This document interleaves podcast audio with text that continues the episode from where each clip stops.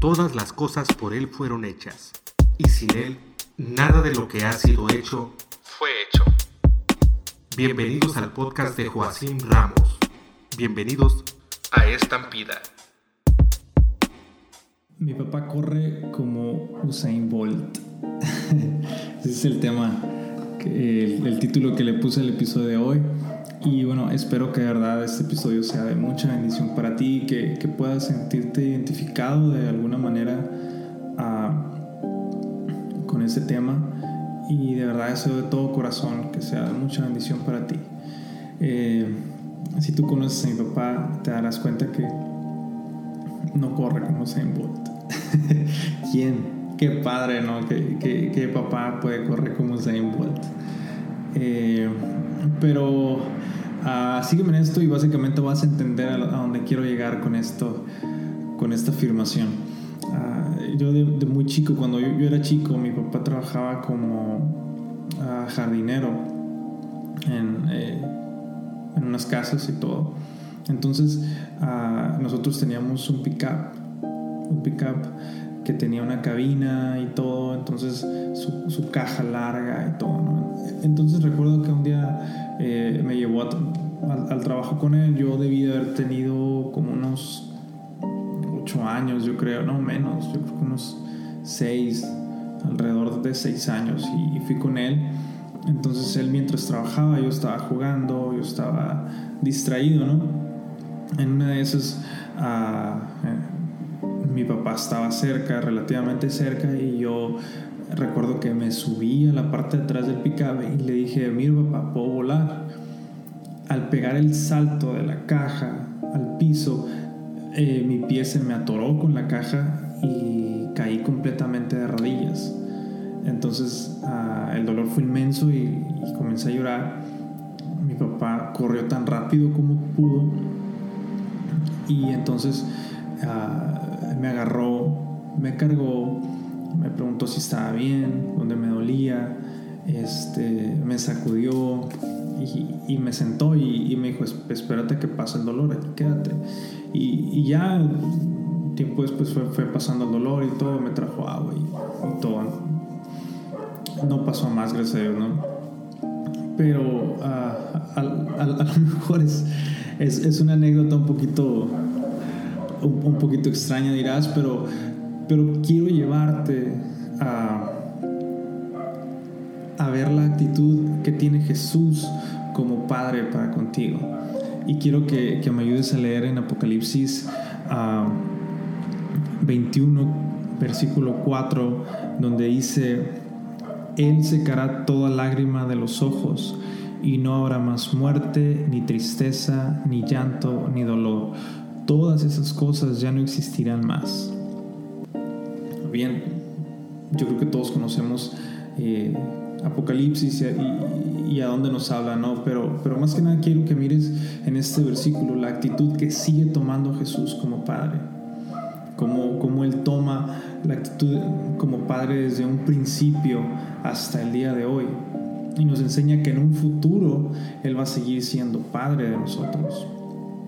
Ahora bien, uh, yo creo que, que Dios es un Dios omnipresente y que entonces que siempre está al cuidado de nosotros. Es decir, si a ti te pasa algo, si estás viviendo una situación complicada ahorita de salud, este, o económicamente, o espiritualmente, no podemos decir que es porque Jesús no te está viendo. Todo lo contrario, Jesús está siempre al pendiente de ti. Jesús es más rápido que Usain Bolt. Créemelo, eso te lo puedo asegurar. Y Jesús, aunque tú no lo veas, Él siempre está orando. Siempre está obrando. Él nunca deja de orar en tu vida. Simplemente que yo creo que tienes que prestar un poquito más atención para saber de qué manera está obrando contigo. Y donde te quiero llevar es que tal vez tú no concibas ese amor de Dios tú no puedas concebir un amor tan grande como el de Dios y tengas miedo a qué, qué pasará con ese amor. Y quiero tocar un punto donde tal vez tú no hayas tenido un papá que te haya, un papá físico, hablo que te haya mostrado ese amor.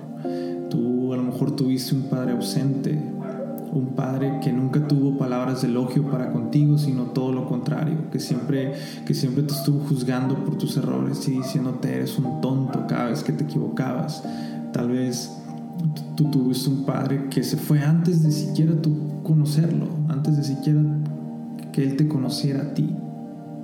Tuviste un padre que siempre ah, te rechazó, cual sea la razón un padre que te inculcó temor, un padre que te inculcó ah, muchas cosas que ahora te hacen sentir inseguro de recibir un amor como el que Dios te está ofreciendo. Yo te quiero decir que, que ese tipo de amor es real y ese es el tipo de amor que Jesús no únicamente te quiere dar, sino es el único amor que Jesús conoce. Es un amor tan puro que siempre está buscando tu bienestar que siempre está eh, yendo al encuentro contigo, porque Él te quiere dar ese amor y quiere que tú lo encuentres y quiere que tú lo aceptes. Si algo hace Jesús, Él nunca, Él nunca te va a definir por tus errores. Él siempre te va a definir por cuántas veces regreses a Él. Él